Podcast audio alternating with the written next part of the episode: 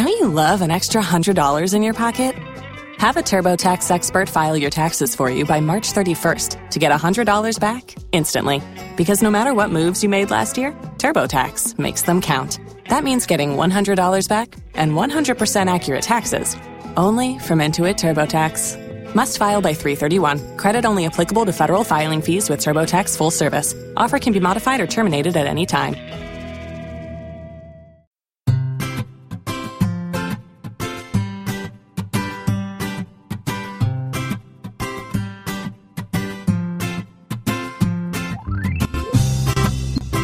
Bienvenidos al capítulo 24 de Perspectiva, un podcast de estrategia empresarial donde analizaremos cada semana todas las decisiones y estrategias de las empresas que nos rodean. Si eres de los que te gusta estar informado, no lo dudes, sube el volumen y acompáñame. Yo soy David Isasi y hoy es 2 de julio de 2016. ¡Comenzamos!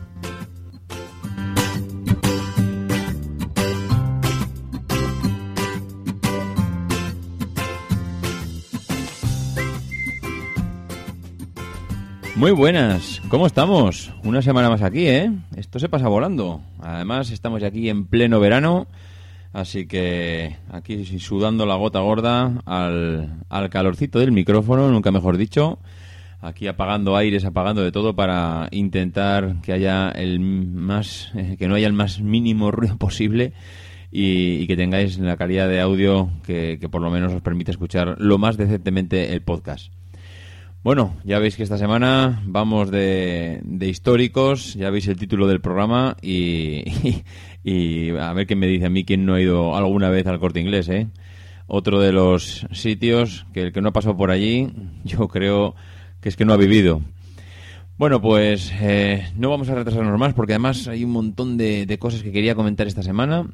Son noticias con bastante contenido que incluso he tenido que recortar y nos vamos a meter ya de lleno con las píldoras de la semana y luego pasaremos a hablar del corte inglés. La primera píldora de la semana es eh, a Edna. A Edna seguramente no lo conozcáis ninguno, no es una empresa española, es una empresa de Estados Unidos y, y bueno, y es de esas empresas que pasan desapercibidas, nadie, nadie las conocería si no fuese porque en noticia toman decisiones, o sea, en noticia, perdón, en el día a día toman de esas decisiones que no son grandes, porque muchas veces nos centramos en las grandes decisiones económicas, aquellas mega decisiones que cambian rumbo de empresas, y, y esas pequeñas cositas que, que se escapan a la, a la, luz y los taquígrafos de, bueno, de los periodistas y de los bloggers, pero de repente pues hay alguien que eh, las destaca en una página y, y, bueno, llegan a nuestros oídos. Y este es uno de estos casos, este es el caso de Aetna.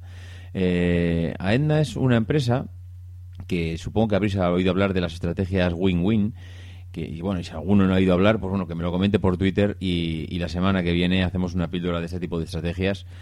Eh, pero bueno, son de estas estrategias que salen beneficiadas ambas partes y, y, bueno, no sé si alguna vez vosotros habéis soñado con que os paguen por dormir.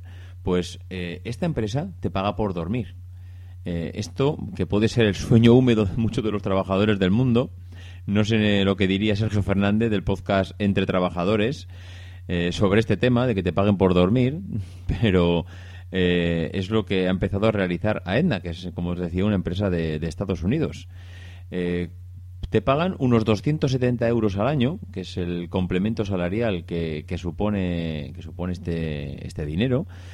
Eh, bueno, pues porque que, bueno, que además te lo meten en nómina, no te crees que te lo, que te lo pagan, bueno, dime cuántas horas has dormido, no, no, te lo meten en nómina como un complemento a tu, a tu nómina y lo único que te piden es que te obligues a dormir al menos siete horas. Eh, para ser un poquito más precisos, lo que te hacen es pagarte 25 dólares por cada 20 noches de descanso hasta un máximo de 240 noches, que son pues más o menos los que tiene un año laboral, ¿no? Eh, bueno, pues esa es la, esas son los números fríos y aunque no es una cosa que sea especialmente nueva, pues eh, la verdad es que tiene un éxito que es escandaloso, claro. Cuando a un empleado le planteas el que le vas a pagar 270 euros al año por dormir 7 horas por lo menos, pues la verdad es que hay, hay, bueno, iba a decir que hay pocos. Realmente no es que haya pocos, pero tampoco es que haya sido... Eh, algo que, se hayan acogido masivamente dentro de la empresa, ¿no? Ellos dicen que alrededor de 12.000 de los 25.000 empleados que tiene AEDNA, que es una aseguradora, se han apuntado a este, a este ejercicio que le llaman ellos de dormir más. Entonces, eh, bueno, lo que hace la compañía es comprobar que sus empleados eh, duermen las horas que dicen, que no se quedan viendo eh, la tele hasta las tantas de la mañana, mediante unas pulseras de monitorización y, bueno, pues ya sabéis que existen multitud de pulseras que monitorizan, el sueño y, dejan, bueno, sí que es cierto que en la página donde yo me he informado comentan que dejan abierta un poco la, la, bueno, la manga a que puedas hacer una especie de fraude y, poder fichar manualmente dentro de la página web si por lo que sea pues bueno la pulsera no te ha medido bien el tiempo o lo que sea bueno yo que sé pues mira voy a entrar a la web pongo a qué hora me metí a la cama a qué hora salí.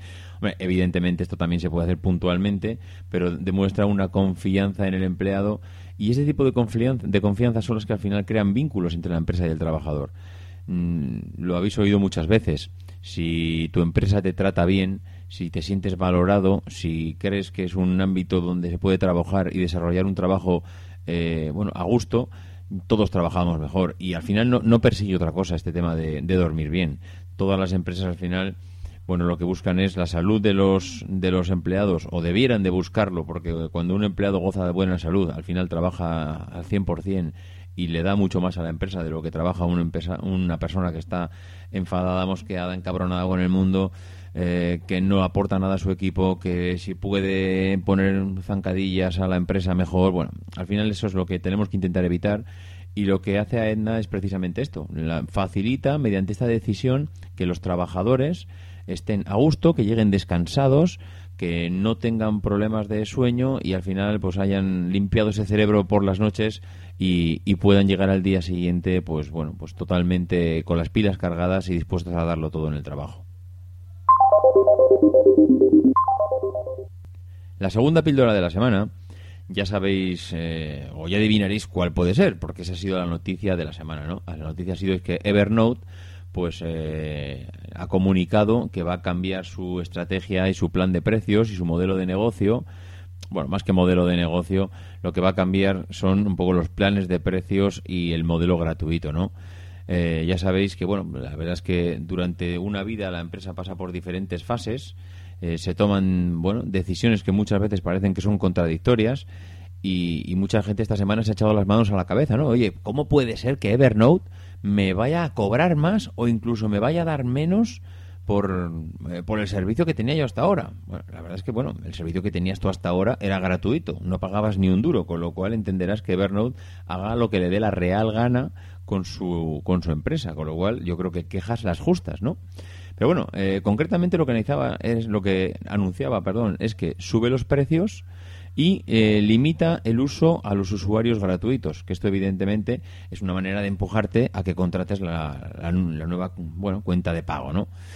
Bueno, eh, Evernote, si todos hacemos un poco memoria, fue una de esas primeras empresas que usaron las nuevas tecnologías, que cuando empezaron a salir los smartphones, enseguida implantó su aplicación con su estilo de tomar notas, eh, cómo sacarle partido a su aplicación. Bueno, millones de, usuarios al final se dieron de alta en todo el mundo ensalzando, si recordáis, lo maravilloso que era Evernote, bueno, qué, maravilla, cómo, se sincronizan las notas, cómo lo puedo apuntar, cómo adjunto una foto, bla, bla, bla, bla, bla, bla. Bueno, eh, eso está muy bien. Al final lo que han conseguido es tener millones de usuarios, pero mm, al final esto tiene un recorrido y es el recorrido que ha ido teniendo Evernote, ¿no? Al final lo que ha ido es quemando fases. Primero, la primera fase siempre es eh, darte a conocer y crecer, ¿no? Sacas un producto al mercado gratuito para que la gente se lo instale, para que puedas eh, engrosar tus números de afiliados y seguidores y usuarios de la aplicación eh, por millones, que es lo más interesante al final, es darte a conocer y que los usuarios te prueben, que puedan probar tus servicios.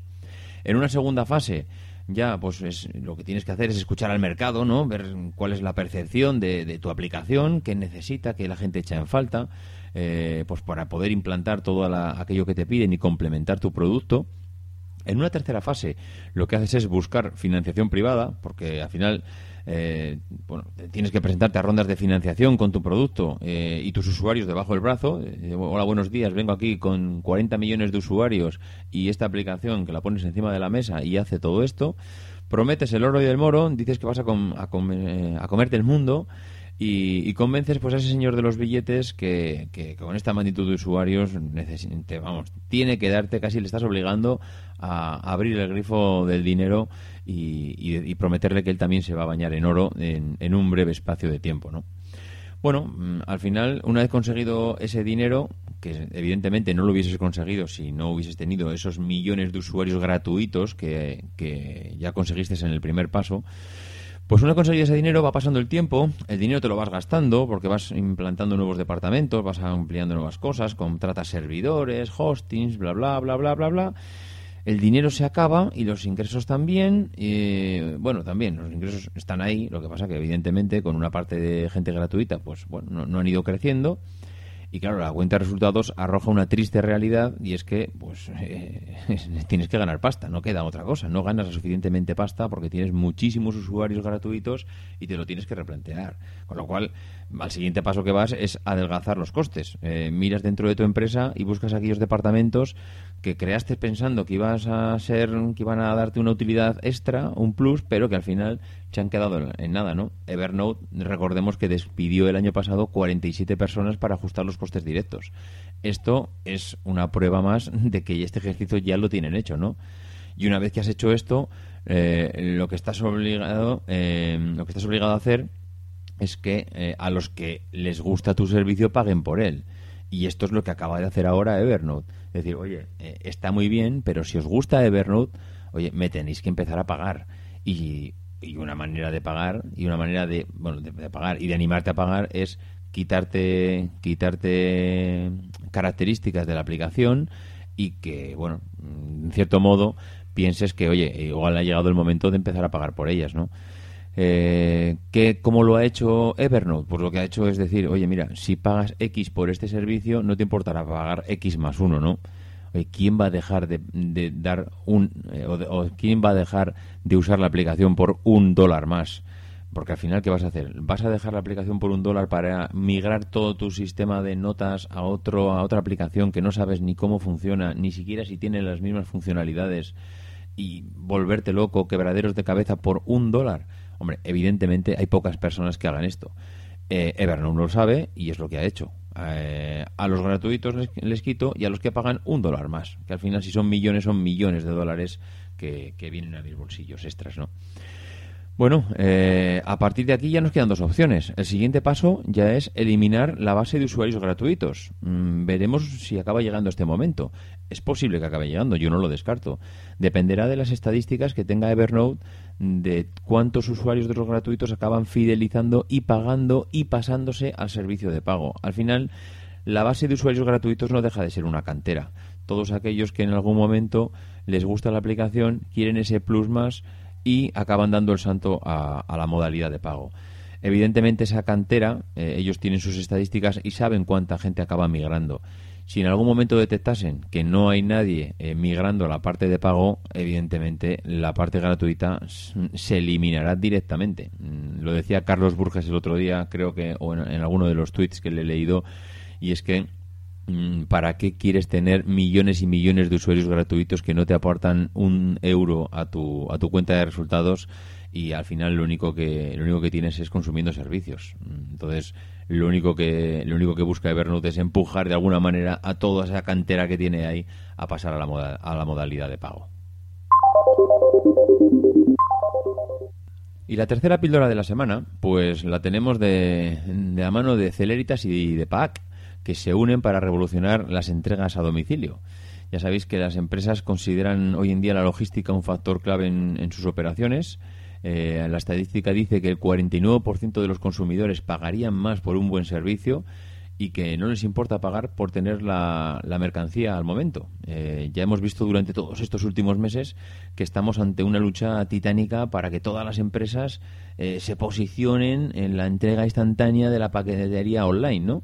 La semana pasada hablábamos de, Hyperloop, Hyperloop que nos traía la noticia de que quería comunicar Asia con Europa mediante un tubo de vacío. Eh, hemos oído hablar muchísimo de los drones de Amazon, hemos hablado recientemente también de las entregas en sábados, entregas en las próximas dos horas y acabaremos en las entregas antes de que le des al clic, incluso entregas antes de que incluso que sepas lo que quieres. Se presentará el producto en tu casa, oiga, usted va a querer esto la semana que viene. Es una auténtica batalla por a ver quién entrega el producto más rápido, ¿no? Bueno, pues estas dos empresas, Celeritas y PAC, se han dado cuenta que se dedican al mismo tipo de negocio y que van a unir sinergias pues para a ver si de esa manera pues entre las dos consiguen eh, bueno eh, dar al cliente aquello que pida no ellos decían que iban a ser cuatro puntos los claves para eh, bueno para llevar todo esto adelante no y al final iban a ser el primero las entregas nacionales inmediatas en franjas de dos horas para los pew players que son bueno que son empresas que se dedican únicamente al comercio online eso quiere decir que bueno que no tienen tienda física donde adquirir sus productos bueno pues ellos decían que para este tipo de empresas iban a entregar el producto inmediatamente en una franja de dos horas eh, apoyándose pues, en toda la red que tiene Celeritas en, la península. Luego, eh, entregas masivas también para ellos, para que, bueno, pues que los comerciantes puedan lanzar un producto al mismo tiempo en todo el país, que, que se puedan beneficiar de toda estructura en puntos de entrega flexibles, que una vez que el paquete esté disponible, la persona pueda acercarse al punto conveniente más cercano o pedir que se lo envíen a casa a la hora que prefiera, que eso es muy importante, que, las, que muchas veces cuando te piden un producto, ¿dónde quieres que te lo entregue? Bueno, pues es que no lo sé cuándo me lo vas a traer. Si me lo traes por la mañana en un sitio, por la mañana, por la tarde en otro, y por la noche estoy, igual estoy en mi casa. Es que claro, ellos juegan con con bueno todas sus rutas para optimizar tiempos, pero es que muchas veces depende depende de dónde estés, pues lo quieres en un sitio o lo quieres en otro. Eso es importante que se lleve a cabo y ellos parecen que lo van a conseguir. Y luego, pues hablan de logística inversa, ¿no? Las, las devoluciones son casi igual de importantes que las propias compras. Si quieres evitar problemas, lo que necesitas es facilitar un servicio que devuelva el producto a través, o que sea tan fácil devolver el producto como ha sido comprarlo. Porque si me vas a hacer la vida imposible para devolverte un producto, no te preocupes que la próxima vez ya me lo pensaré muy mucho antes de entrar en tu tienda. If you own a vehicle with less than 200,000 miles and have an auto warranty about to expire or no warranty coverage at all, listen up. CarShield has a low-cost month-to-month vehicle protection plan that covers more parts than ever. Visit carshield.com/audio to find out how you could pay almost nothing for covered auto repairs. Drivers who activate this vehicle protection today will also receive free roadside assistance, free towing, and car rental options at no additional cost. Get your free quote today at carshield.com/audio. That's carshield.com/audio. Oh, oh, oh, O'Reilly! You need parts? O'Reilly Auto Parts has parts. Need them fast? We've got fast. No matter what you need, we have thousands of professional parts people doing their part to make sure you have it. Product availability. Just one part that makes O'Reilly stand apart. The professional parts people. Oh, oh, oh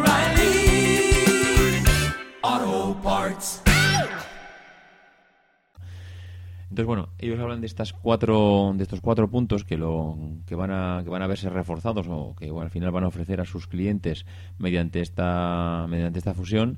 Y bueno, pues veremos a ver, veremos a ver cómo, cómo acaba. Y nos metemos ya de lleno con la, con la empresa de la semana, que ya habéis visto en este caso que, que es el corte inglés. Y como os decía al principio, bueno, pues quién, quién no conoce el corte inglés, ¿no? Es otra de las empresas nacionales que, son históricas, que la conoce todo el mundo, que están implantadas por toda España y que, y que en algún momento de nuestra vida pues hemos, nos hemos acercado allí y bueno y te quedas realmente pues pues impactado de, cómo funcionan de, de, cómo tienen montado toda su empresa de los mega edificios en los que están eh, construidos Hoy en día, al final, lo del tema del edificio ha quedado un poco ya desaguado, pues porque al final, bueno, pues la, era moderna nos ha traído también megacentros comerciales que, se han equiparado o incluso han sido mucho más grandes de lo que son el corte inglés. Pero yo recuerdo hace 20, 30 años el corte inglés era, eh, bueno, era el único centro comercial que podía haber, si es que lo había en tu ciudad, y, era un sitio realmente que cuando entrabas te quedabas con la boca abierta de, bueno, de su distribución, de, del local, de, la gente que atendía, etcétera, ¿no? Era, era algo diferente a lo que a lo que veías. Pero bueno, entraremos después a valorar todo esto. Vamos a entrar a, conocer un poco la historia de la compañía, porque el, el, Corte Inglés toma su nombre de una pequeña sastrería fundada en 1890, que está situada entre las calles Preciados, Carmen y Rompelanzas de Madrid.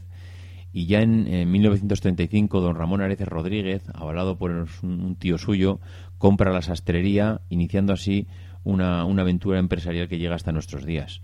Tras la Guerra Civil, en, 1939 adquiere en Madrid una finca en la calle Preciados número 3, de la cual se destinan a la venta eh, las plantas baja primera y parte de la segunda.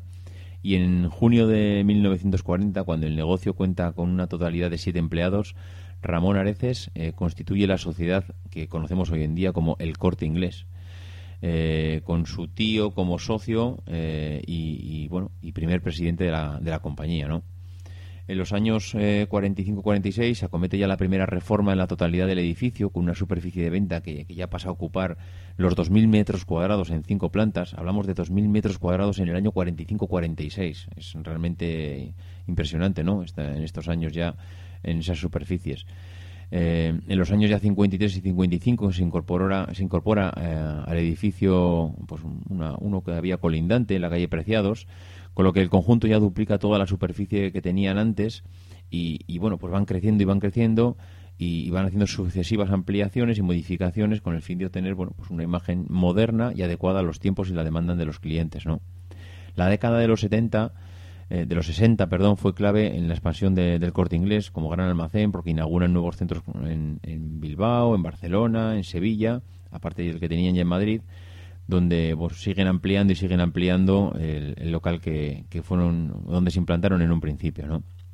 Y ya a finales de los 60 hasta los 90 tiene lugar pues, seguramente la, fase fuerte de crecimiento del grupo, ya marcado por una expansión a otras capitales de provincia y por una diversificación de la actividad comercial que pasa a tomar pues, bueno, posiciones en otros ámbitos del negocio, ¿no? Eh, así ya en, el, el, año 69 se constituye Viajes el Corte Inglés, que, diez años después crean Hipercore, que en el 82 eh, adquieren una aseguradora, un centro de seguros, y en los años 80, pues una década ya súper intensa que concluyó con la muerte de, Ramón Areces eh, en el año 89. Y, bueno, con esos años anteriores el presidente había, había ido preparando ya a su sucesor, Isidoro Álvarez, que desde el año 66 ocupaba el cargo de, CEO de, de la compañía, ¿no? Isidoro Álvarez eh, accedió a la presidencia del Corte Inglés en el año 89 y era ya un conocedor grandísimo del negocio, ¿no? Porque lo había mamado desde pequeño. Y ya con la entrada de, Isidoro Álvarez en, el Corte Inglés, pues empieza una nueva época que al final lo que acaba lo que acaba trayendo es unas diferentes estrategias porque bueno por un lado se bueno empiezan a operar dos nuevas sociedades en el sector asegurador eh, por, por un lado, seguros el corte inglés, vida, pensiones y, reaseguros. Y por otro lado, seguros el corte inglés, ramos generales y reaseguros. Este periodo de crecimiento eh, culmina en el 95 con la consecución de un hito importante, que es la adquisición de las propiedades inmobiliarias de Galerías Preciados, que era el otro, bueno, el otro gran almacén que teníamos en este país. Y se incorporan a la plantilla del corte inglés 5.200 personas eh, y la realización de unas fuertes bueno, eh, inversiones para adecuar todos esos activos eh, adquiridos a, la empresa. ¿no? Ese mismo año cuenta también con hitos importantes dentro del grupo porque en noviembre se inauguraron al público los primeros grandes almacenes del corte inglés en el exterior, en, Lisboa, concretamente en Portugal, lo que suponía pues también un hito importante por lo que suponía el salir fuera de, España y llevar el negocio al extranjero. Eh, además, bueno, también en el 2001 el Corte Inglés adquirió Marks Spencer, eh, pues bueno, adquirió no, no, la empresa, sino adquirió los, los nueve centros comerciales que tenían en España, pues porque, bueno, eh, habían iniciado una, una, aventura anteriormente, no les fue bien y decidieron salir, salir de aquí y marcharse y entonces el Corte Inglés se, quedó con esos nueve centros comerciales. A día de hoy, el Corte Inglés es un conglomerado de empresas que, bueno, supone pues Hipercor, Viajes el Corte Inglés, eh, informática del Corte Inglés, Telecor, Investrónica, seguros, financieras, eh, Supercore, Repsol, Opencore y, y, recientemente Esfera, ¿no? Y, ya metidos un poco en la estrategia de la compañía, comentaremos que, bueno, que, al final eh, el corte inglés es hablar de la estrategia del corte inglés. Yo creo que se podría. Bueno, ha habido gente que ha hecho tesis doctorales sobre la estrategia comercial del corte inglés. Evidentemente nosotros ni, ni queremos, ni, ni podemos, ni tenemos capacidades para ello, pero lo que sí que podemos hacer es hablar un poco de los principales puntos de, estrategia que tiene esta empresa. Y, si hablamos de estrategia, yo creo que podemos resumir en una única palabra eh, cuál ha sido la estrategia del corte inglés durante todos estos años, y es diferenciación. Para ellos, el diferenciarse de la competencia era fundamental, porque al final, si quieres, eh, si quieres competir en un sector un poco alto de precio, necesitas aportar algo más que aportan, que aportan los demás. Si no aportas nada más, lo único que vas a hacer es competir en la gama baja. Y en la gama baja hay mm, auténticas peleas todos los días de cuchillos para rebajarle un céntimo al, al producto y al coste y tener pues unos cuantos euros más en el margen pues para, para poder ser rentable. En cambio, si no te pegas en la gama baja y, aspiras a tener algo más que los demás, tienes que diferenciarte y tienes que dar algo más. Entonces, ¿qué es lo que han hecho ellos para diferenciarse de los demás? Bueno, pues yo creo que está a la vista, ¿no? Lo que han hecho es, primero, eh, competir con locales atractivos y complejos. El Corte Inglés no es, un, no es una tienda de barrio. El, Corte Inglés es un edificio entero y muchas veces una manzana entera casi. Entonces, compiten con algo diferente en cuanto a la ubicación de donde están. Compiten en cuanto a la variedad de las marcas. Eh, trabajan con muchísimos proveedores y trabajan con mucha marca. Ellos les gusta presumir de que es una empresa de marca. bueno, no, no, es, no, les va la marca blanca en absoluto eh, tienen otro, bueno, les gusta también trabajar con, personal especializado en cada sección. Es muy difícil encontrar una empresa hoy en día que abarque eh, tantos productos diferentes y que tenga tanta especialización como en el corte inglés. Porque no es lo mismo tener una tienda de informática y tener un informático que tener una tienda de informática, un informático, una sección de ropa y tengas un, responsable que conocedor del sector textil, que tengas un sector de menaje del hogar y que controle también esa persona eh, ese tipo de secciones. Entonces tienen muchísima gente especializada que como ya habéis visto cuando vais al corte inglés, en cuanto te ven aparecer por allí, lo primero que hacen es intentar asesorarte pues para ver qué es lo que estás buscando, para orientarte y al final conseguir la venta. Bueno, eh, otra de las otro de las partes importantes del corte inglés en cuanto a estrategia es bueno esa imagen de mayor calidad de, de sus productos. Normalmente intentan vender productos de una calidad contrastada, eh, lo que comentábamos antes de las imágenes de marca, productos que bueno que en el mercado ya son reconocidos y que, y que no hay duda sobre su calidad. Y luego también, pues una de las cosas que tienen que se diferencian es la financiación. Normalmente la financiación del corte inglés suele ir un poco por encima de lo que pueden ofrecer los demás. Y ya en los últimos años, pues eh, dándose cuenta que, el corte inglés necesitaba una renovación profunda, porque al final estamos hablando de, de, una empresa con más de 100 años de historia, ¿no? Y con 100 años de historia, bueno, pues pasas por diferentes fases, por diferentes adaptaciones y necesitas, pues, pues seguir haciéndolo continuamente.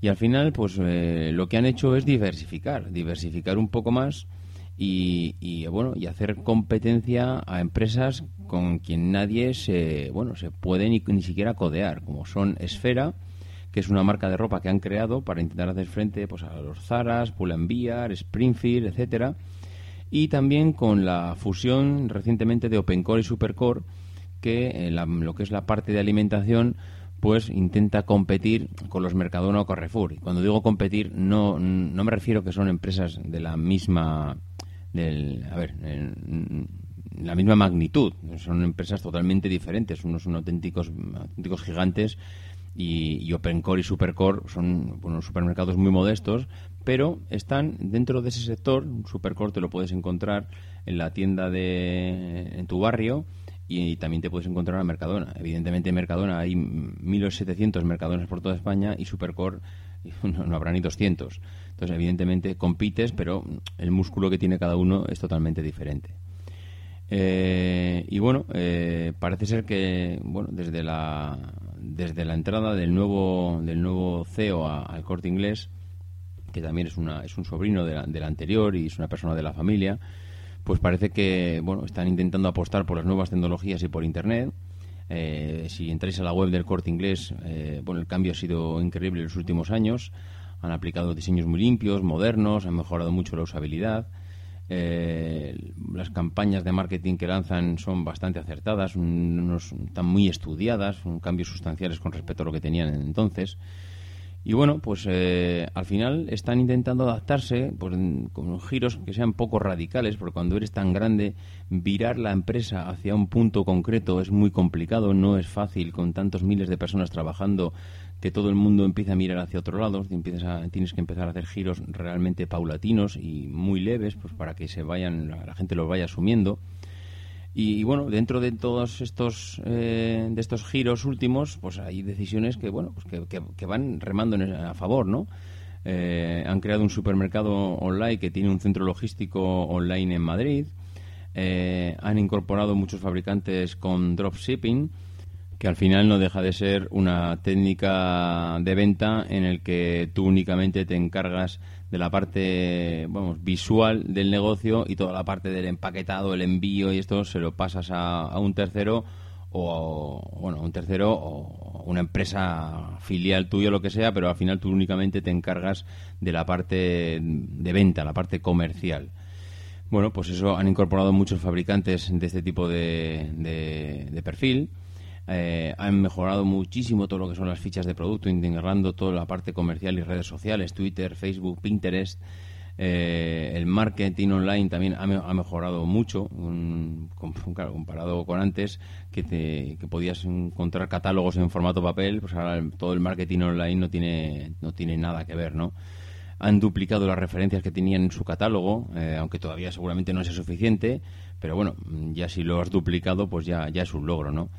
Y han reconvertido pues toda la logística e-commerce que son bueno que hoy en día pues, es fundamental lo que comentábamos antes servir en 24 o 48 horas el 40% de su catálogo mientras que hace dos años únicamente podían hacer esto en el 7% del catálogo entonces han pasado de un 7 al 40 y, y van dando pasos pues firmes ¿no? en este sentido eh, y bueno, ya como forma de pago tienen PayPal, que no hoy en día una, una tienda online sí, pero que sea tienda online y tienda física y también admite ese tipo de pago, pues es, es raro que, se vea. Y bueno, pues esto, esto es todo en cuanto, en cuanto al corte inglés. Ya os comento que, es, un, es una empresa sobre la que podíamos estar hablando horas, horas y, seguramente habrá expertos que hayan estudiado y hayan hecho seguramente másters eh, especializados en la estratégica, en la estrategia de esta empresa, perdón. Es, eh, referente en muchos puntos, pero recordemos que tiene más de 100 años de historia, que a día de hoy está implantada prácticamente en todas las capitales de España que tienen un corte inglés y si no es un corte inglés directamente es algún, algún supermercado, algún hipercore o bueno, algún pequeño corte inglés en, en la ciudad y que, y que desde luego pues eh, podríamos aprender mucho sobre ello. Y si tenéis oportunidad de navegar por, por webs y, y, leer acerca de la estrategia que tiene esta empresa, yo, yo lo haría porque es realmente curioso ver, ver cómo han ido evolucionando todos estos años y ver cómo lo van a hacer, porque mm, recordemos que el corte inglés tiene un montón de activos inmobiliarios eh, que, bueno, ya estamos viendo que, por ejemplo, los bancos están deshaciendo mm, todo lo que todas esas redes comerciales que habían establecido durante todos estos años, ahora las están desmontando. Entonces, claro, desmontar una oficina de 200 metros cuadrados es fácil. Desmontar un corte inglés, eh, bueno, sí, marcharte es fácil, pero tienes que ver qué haces con ese edificio y cómo gestionas toda esa parte inmobiliaria que, tenías hasta ahora. Pero bueno, eh, eso será otra historia y, seguramente estaremos aquí para, contarla. Y nada más, eh, sin más, despedirme como todas las semanas agradeciendo a, la gente que ha hecho reseñas en, en iTunes. Muchísimas gracias a todos, gracias a Alfonso I, Gracias a Tranqui Mazinger y gracias a Darky256 por vuestros comentarios. Me hace muchísima ilusión, como digo, todas las semanas. Y, como siempre, animaros a que, a que los hagáis. Y bueno, pues eh, poco más. Si alguien quiere ponerse en contacto conmigo, ya sabéis cuál es mi correo electrónico, davidisasi.mac.com o por Twitter, arroba maxatiné. Nos escuchamos la próxima semana y no dejéis de ser uno de esos locos que hacen lo imposible por cambiar el mundo.